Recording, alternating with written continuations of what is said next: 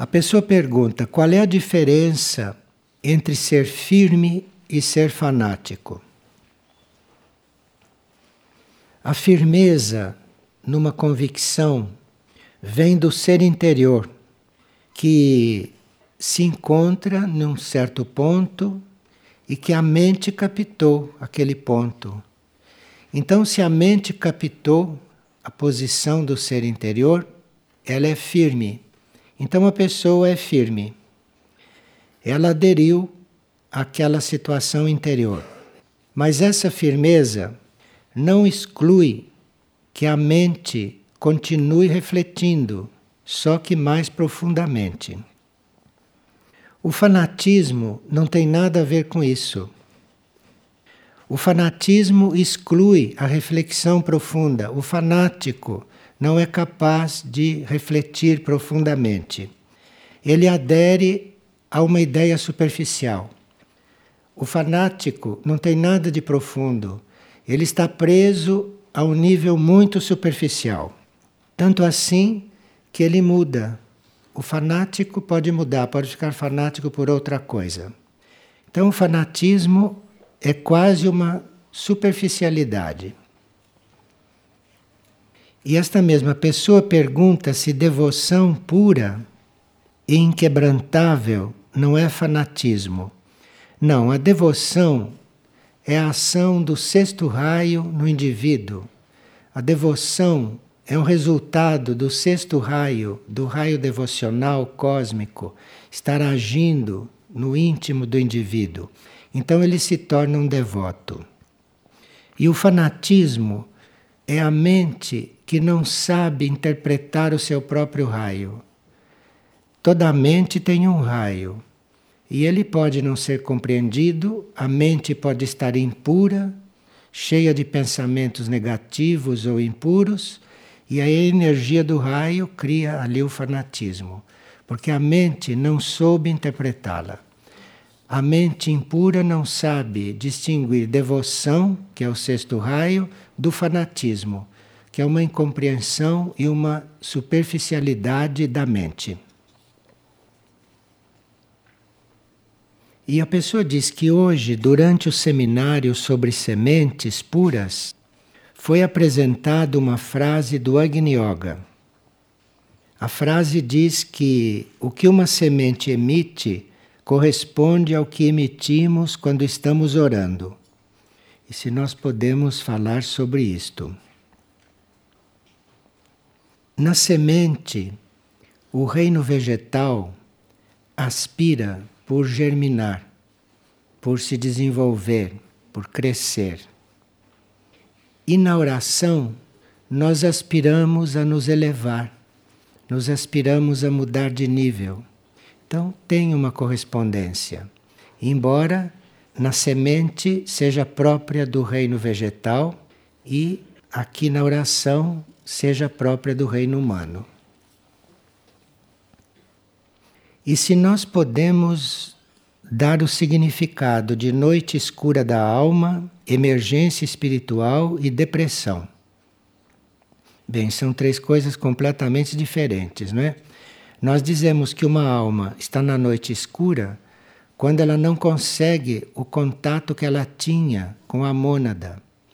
A alma, a uma certa altura, se habitua com o contato com a mônada e, em certos momentos, a mônada está ocupada com outras coisas mais acima. A mônada, por exemplo, pode estar ocupada em se reunir com as outras seis para ir para o regente, e isto não é uma atividade da alma. A alma está no nível mais abaixo. Então, nestes casos, a alma entra numa noite escura. Ela não consegue ver, porque a mônada está agindo mais acima. Emergência espiritual é quando a nossa alma começa a ser trabalhada pela mônada. O espírito consegue ir trabalhando a nossa alma mais continuamente. Então emerge uma espiritualidade, uma espiritualidade diferente, uma espiritualidade mais completa. E depressão é quando a alma tenta se retirar dos veículos, porque ela pode não estar afinada com aquilo que os veículos estão fazendo. Então, ela pode estar se retirando. Isto é o que chamam de depressão. Mas existem outras definições de depressão que não são tão espirituais, são mais concretas e próprias da personalidade. Então, depressão no sentido espiritual é aquilo que o indivíduo sente quando a alma começa a se retirar ou quando a alma quer se retirar. E a alma não consegue se retirar antes de chegar a hora. Mas, como não chegou a hora, ela não pode se liberar daqueles veículos, ela tenta se afastar. Aí o indivíduo se sente deprimido. Então, no caso de um indivíduo deprimido, nós teríamos que ajudá-lo a se reportar à própria alma.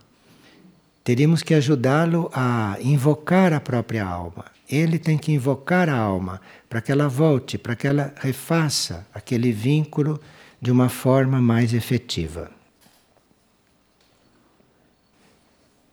E uma pessoa está perguntando se uma certa região vai sobreviver ao caos e qual seria a forma de escapar dali.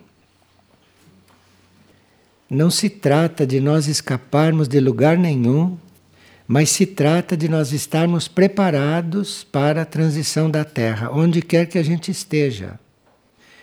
Porque se nós estivermos preparados, se nós estivermos nos preparando, o nosso ser interior, o nosso eu superior, vai nos acompanhar naqueles momentos e vai nos guiar. O importante é que a gente seja guiado naqueles momentos e não o lugar onde a gente está. Então é preciso, enquanto é tempo, ir fazendo este contato com o eu interno, porque nós não sabemos onde vamos estar, não é? Não sabemos como vai ficar a situação global, de forma que se trata de todos se prepararem para estarem conectados, estarem guiados. Porque quem estiver guiado, ali irá para onde tiver que ir. E uma pessoa tem tido muitos sonhos, sempre com água, sempre com rios, com mares, com cachoeiras, com poços de água dentro de grutas. E na grande maioria dos sonhos, ela está caminhando, sempre margeando a água. O que isto significa? A água significa purificação. Se você está magiando a água em todos os sonhos, em diferentes situações, você está sendo preparada para uma purificação. E uma pessoa pergunta se hoje estamos preparados para nos alimentarmos somente de frutas. Isto é o corpo físico de cada um que deve dizer. E não só o corpo físico, mas também a mente da pessoa é que deve dizer. Então, quando a mente está muito pura diante dessa proposta, não está fazendo isso por ambição, nem para emagrecer, mas está se alimentando de frutas porque é um alimento que corresponde à situação dela. E quando o corpo aceita bem isto, então ela pode viver de frutas mas não são todos. A maioria não consegue viver de frutas. Principalmente hoje, em que as frutas que se compra estão praticamente envenenadas. Então, não são todos que podem viver de frutas. É preciso que o corpo diga se a pessoa pode viver de frutas e ela ficar imparcial e neutra diante da proposta para que ela tenha um sinal verdadeiro e não um sinal psicológico da mente do emocional dela misturado com as coisas do corpo. Pessoa pergunta se uma árvore, quando podada, sofre traumatismo e como colaborar para que o impacto seja o menor possível. Bem, nós não vamos podar uma árvore se não é necessário, não é? A gente poda uma árvore para colaborar com ela na sua forma harmoniosa para retirar peso inútil que ela está carregando com galhos secos ou galhos mortos, ou para ajudá-la na sua expressão. Então depende da nossa intenção e depende da nossa sensibilidade. Aqui em Figueira existe uma norma que só um setor poda as plantas. Que existe uma norma que ninguém mexe nas plantas do ponto de vista de poda. Exatamente porque nós procuramos respeitar ao máximo a sensibilidade das árvores. E uma pessoa diz que está vivendo um momento de muitas provas e purificações. Ela sonhou que estava numa sala de aula se preparando para falar para várias pessoas. E quando chegou o momento da palestra, começou a sair da sua boca um barbante que ela ia puxando e ele nunca chegava ao fim. E ela com isto não conseguia falar. Então, como você diz que está passando por muitas provas e purificações, esse barbante foi criado pelos seus pensamentos inúteis a respeito das suas provas. Então você pensa tanto nas suas provas de uma forma inútil que criou esse barbante. Pode ser também palavras inúteis que você pronuncia ou pensamentos inúteis que criaram esse fio. Precisaria examinar um pouco o que fala e o que pensa sobre as suas provas. Porque provas são motivos de crescimento. Provas não são coisas ruins. Se nós estamos em prova, estamos numa grande oportunidade de crescer. E como deverá ser, pergunta uma pessoa, a relação do reino humano com o reino animal? O que temos para dar uns aos outros? Bem, o reino animal está neste planeta, inclusive para transmutar forças, certas forças negativas que ele tem condições de transmutar. E com isto, ele está permanentemente limpando o planeta com a sua transmutação. O reino animal também transmuta muitas forças do reino humano, aliviando muito o reino humano. Além do reino animal, fazer o seu processo, porque ele, em contato com o reino humano, seria estimulado a ir entrando na linha humana. Porque o reino animal será reino humano em um outro planeta, não aqui. Na sua evolução, ele será reino humano num outro planeta. E aqui ele está em contato já com a humanidade para se preparar para isso. E o reino humano deveria ter consciência disto e deveria ajudar o reino animal a evoluir. Mas em vez disto acontecer, ele usa o reino animal como escravo ou como alimento. Quer dizer, é uma forma completamente ignorante de estar diante deste reino. E isto, naturalmente, reflete muito sobre o reino e atrasa o desenvolvimento do reino. E uma pessoa diz que sente muitas vezes um choro dentro dela um choro muito profundo. E o que é isto? Bem, o ser interior pode estar muito descontente com alguma coisa. Pode estar muito frustrado com alguma coisa. Peça a luz sobre o assunto, não? E pergunte o que que ele quer de você. Por que que ele está infeliz? Pergunte. E uma pessoa pergunta: como devo administrar evolutivamente uma quantia de dinheiro que eu tenho? Então, você pergunte ao seu eu interno o que você deve fazer com ele. E se nós podemos falar sobre as diferenças entre alma, mônada e corpo de luz. São três núcleos nossos.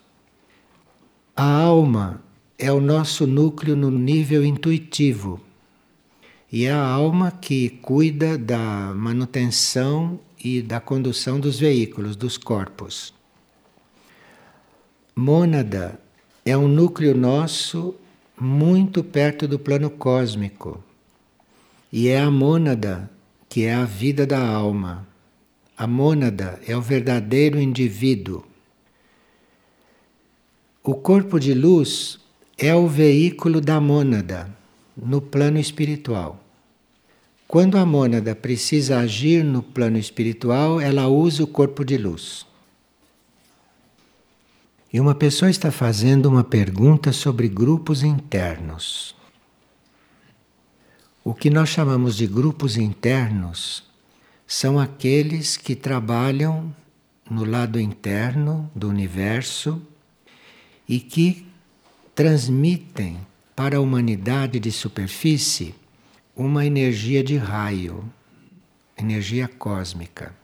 Então, as energias cósmicas chegam à humanidade de superfície transmitidas pelos grupos internos. E esses são grupos de almas ou grupos de mônadas, e esses grupos se reúnem em torno de entidades que são muito elevadas consciências. São consciências muito elevadas. Os centros planetários que nós conhecemos têm a ver com esses grupos. Esses grupos são coligados com centros planetários. Eles se coligam com a humanidade, mas a coligação deles é com centros planetários, com centros do planeta. Quando Iberá era o centro regente do planeta, no início da Terra, ele começou a formar esses grupos a formação dos grupos internos foi obra de Iberá. Depois Iberá deixou de ser o centro regente do planeta e a regência passou para Shambhala, que era um outro centro planetário. E Shambhala desenvolveu esses grupos. Iberá os fundou e Shambhala os desenvolveu. E Shambhala vinculou esses grupos internos aos sete raios que estavam cuidando da manifestação do planeta. Então foi Shambhala que organizou os grupos internos em torno das energias dos sete raios. Mas isto é um trabalho antigo, isto é na época de Shambhala. E os grupos internos funcionaram até uma certa altura em torno dos sete raios. Nesta atual fase do planeta, Mistlitlan despertou mais grupos internos e os coligou com mais cinco raios. Então, neste momento, nós temos os grupos internos que correspondem aos sete raios e mais os grupos estimulados por Mistlitlan, que estão em torno do raio oitavo até o décimo segundo. E neste momento, o que esses grupos internos estão desenvolvendo é um interrelacionamento entre nós e os universos, é a possibilidade de haver onipresença na Terra, uma presença de certas energias e também, num próximo ciclo, com o desenvolvimento disto, nós irmos nos sentindo onipresentes e não limitados como somos ao nosso ambiente, à nossa consciência humana. Então, a onipresença é um desenvolvimento nosso que virá muito estimulado pelo nono grupo interno. E também a transfiguração do ser humano está sendo introduzida por esses novos grupos. A onisciência, décimo primeiro raio, e a libertação do ser humano daquilo que é o seu ego, daquilo que são as suas forças mais baixas, mais materiais. Isto é obra do décimo segundo raio e há grupos internos que se referem a isto. O trabalho de Mistritlan, que é um trabalho muito mais amplo do que isto, quando Mistritlan tiver ativado esses cinco raios e esses novos grupos internos, então Mistritlan vai começar a fazer a ligação entre esses grupos, entre as almas e as escolas internas. As escolas internas que são esses estágios ou esses contatos que as almas ou as mônadas fazem com consciências planetárias mais adiantadas e às vezes até com consciências estelares. E nos sagrados mistérios existe uma parte que fala destas escolas. Escola em Júpiter, escola em Urano, escola em Vênus, escola em Mercúrio, escola no Sol, escola em Saturno e mais duas escolas muito avançadas. Então, esses livros estão trazendo essas notas. Esse campanário cósmico tem no seu final também uma parte que é muito hermética, mas que está antecipando esses conhecimentos para nós, estas informações para nós. E no campanário cósmico tem toda uma parte que fala também desses grupos internos para aqueles que estiverem interessados. Aqui só queria acrescentar que o fumo, o álcool, as drogas, o jogo e a masturbação são fatores de afastamento da alma. E as forças involutivas querem as almas afastadas. E é por isso que introduziram o videogame. Porque aí já se começa a jogar desde a infância. Agora, quando nós nos preparamos para esses contatos com a alma, quando nós almejamos isto e buscamos isto, à medida que vai se aproximando o momento da alma se retirar, porque todos nós temos uma data, não é para partir daqui. Então, quando vai chegando este momento da alma se retirar, o ser que está em bom contato com ela vai se sentindo desprendido, não vai se sentindo apegado à matéria, como a grande maioria vai se sentindo desprendido. De forma que isto, quando chega o momento, é uma coisa muito simples, uma coisa muito suave e delicada. E muito antes do momento, se o indivíduo está bem em contato com a alma, quando a alma começa esse desprendimento, que às vezes leva anos, nem sempre é um processo rápido quando ela começa esse desprendimento, o indivíduo vai, às vezes, até fazendo experiências já do outro lado, bem conscientemente, em sonhos, em momentos de reflexão e às vezes até em momentos de muita lucidez.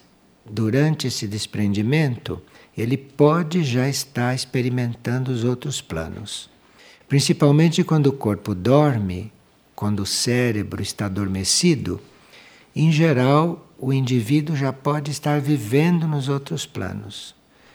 E, a uma certa altura, ele vive em dois planos. E se torna uma coisa tão natural para ele que muitas vezes ele desencarna sem o consciente perceber. Ele não percebe que já está do outro lado. Isto seria muito normal e muito simples se nós tivéssemos esta educação, se nós fôssemos informados de que teríamos que estar preparados para isso. Mas aí entram tantos fatores, não?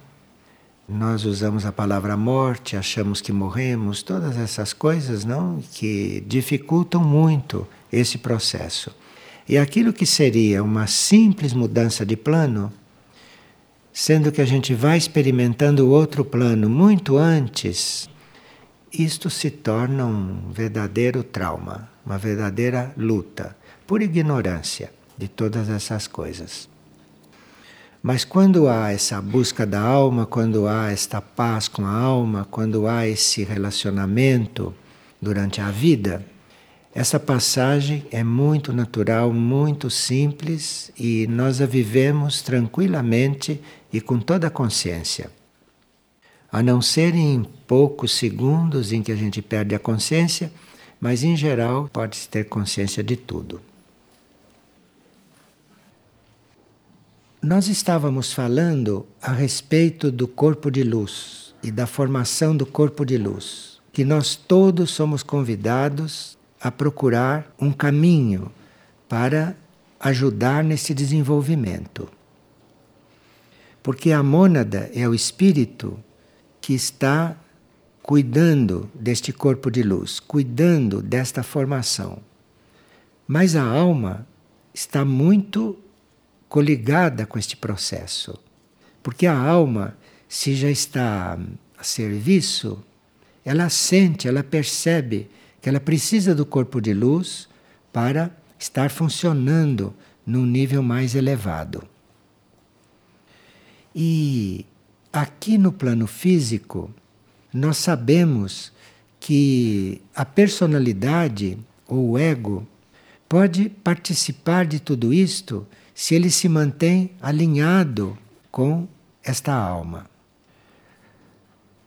Até o presente momento, não foi revelado para o homem da superfície, não foram revelados certos procedimentos que farão com que os seus corpos, o corpo astral, o corpo mental e o corpo da alma, fiquem alinhados com um nível superior de consciência. Isto não foi revelado ainda ao homem da superfície. E nós teríamos que ter isto revelado para podermos cuidar diretamente desses nossos corpos.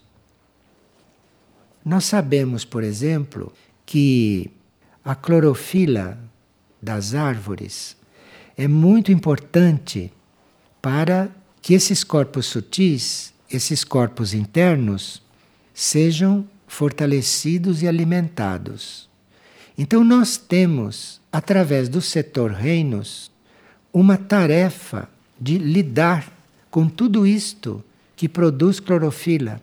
Esta é a nossa parte externa, é a nossa parte física neste trabalho, mas que reflete no trabalho com os corpos internos. nós sabemos que não podemos entrar em certos particulares do plano evolutivo, não podemos ter a informação a respeito de certas fórmulas aqui, inclusive fórmulas que dizem respeito ao uso do reino vegetal para extrair a clorofila. Nós não podemos entrar nesse conhecimento se nós fizermos comércio destas coisas. De forma que o quanto nós pudermos estar livre de comércio em todo este trabalho, isto é muito importante. Isto é, quem trabalha espiritualmente, não fazer comércio com aquilo que faz no campo espiritual. Quem é portador, quem está na difusão e que a um certo momento vende livros, vende CDs a um preço que não se está visando lucro, precisa ter muito cuidado para não ter nenhum, mas nenhum vínculo com o comércio nestas coisas. Nós vivemos em um sistema econômico que está em uma crise terminal. Sabemos que ele não dá certo, sabemos que ele não resolve o problema da miséria, como nenhum setor econômico resolve.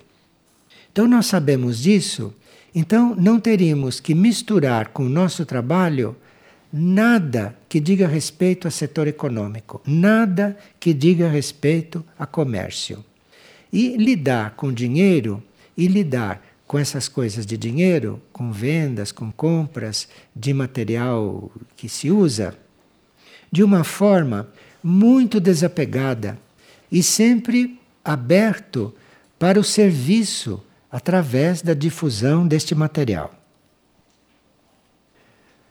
Tanto a energia dos reinos, do reino vegetal e do reino mineral, estarão muito mais ao nosso alcance se nós não estivermos comerciando coisa alguma nesse trabalho, se não tivermos nenhum interesse econômico nesse trabalho, como também nós teríamos que ter acesso um pouco mais, aliás, bastante mais, à energia solar e à energia abril, que é a energia de aurora, que nos ajuda no trabalho de cura. Então, o nosso trabalho de cura deve contar com a energia abril de aurora. E o nosso trabalho com o sol deve contar com a nossa harmonia com todos os reinos da natureza. Então, isto teríamos que ter muito presente. Por enquanto, aqueles que podem receber benefícios nesse sentido da energia solar e da energia abril, energia de cura, são poucos. Se nós tivermos mais contato com a energia abril de aurora, o nosso trabalho no campo da cura o nosso trabalho no campo da medicina será muito simples. Será muito simples, será muito interno, porque a energia abril estará circulando através de nós também. As pessoas buscam, em primeiro lugar, as receitas alimentares. Vocês veem pelas perguntas, né? Se deve comer fruta, se deve comer o quê? Quer dizer, essas receitas alimentares são como uma porta de entrada, não é? Para a gente entrar em uma outra relação com o alimento, que deve ser basicamente espiritual e que depois vai se refletir também no alimento material. Nós vamos fazendo contato com estas coisas, segundo as leis, é quando somos benévolos, Bons é uma palavra muito difícil de entender. Benévolo, benevolente é muito mais simples, é muito mais compreensível. Então nós teríamos que ser benevolentes com tudo, com todos os seres, com os outros, com o próximo, benevolentes com nós mesmos, isto é, evitarmos de entrarmos em conflitos mentais com todas estas coisas. Isto é muito importante. E é isso o que estamos buscando. Então, nos sagrados mistérios, nós temos tudo que se pode dizer atualmente a respeito da tecedura, a respeito da confecção desse corpo de luz em nós mesmos, não? E nos seres humanos.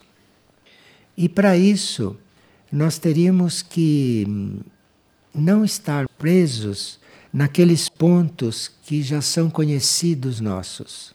Porque nós nos aferramos muito àquilo que conhecemos, a ponto de ficarmos tão aferrados ao que já sabemos que nos fechamos inconscientemente a coisas novas, a coisas misteriosas, a coisas que ainda não sabemos.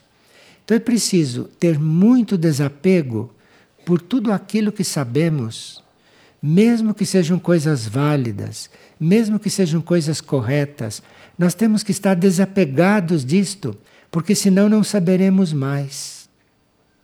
Então é muito importante isto. E teríamos que ter o coração sereno diante de todo esse processo. Teríamos que não ter ansiedade, não ter pressa, não termos curiosidade mas estarmos buscando tudo isto, estarmos ingressando nesse sistema de cura com muita serenidade, com muito desapego, mas sempre caminhando e sempre tendo isto presente como uma prioridade. E teríamos que nos preparar para, de repente, começar a entrar em contato com um plano que não estávamos ainda em contato consciente. Cada um de nós, de repente, pode entrar em contato com este plano internamente, podemos não ter consciência disto, e se nós estivermos aferrados àquilo que já sabemos, fechados àquilo que é novo, que é misterioso, não estaremos aptos a escutar, não estaremos aptos a compreender, a perceber o que vem de um novo plano, o que vem de um plano novo.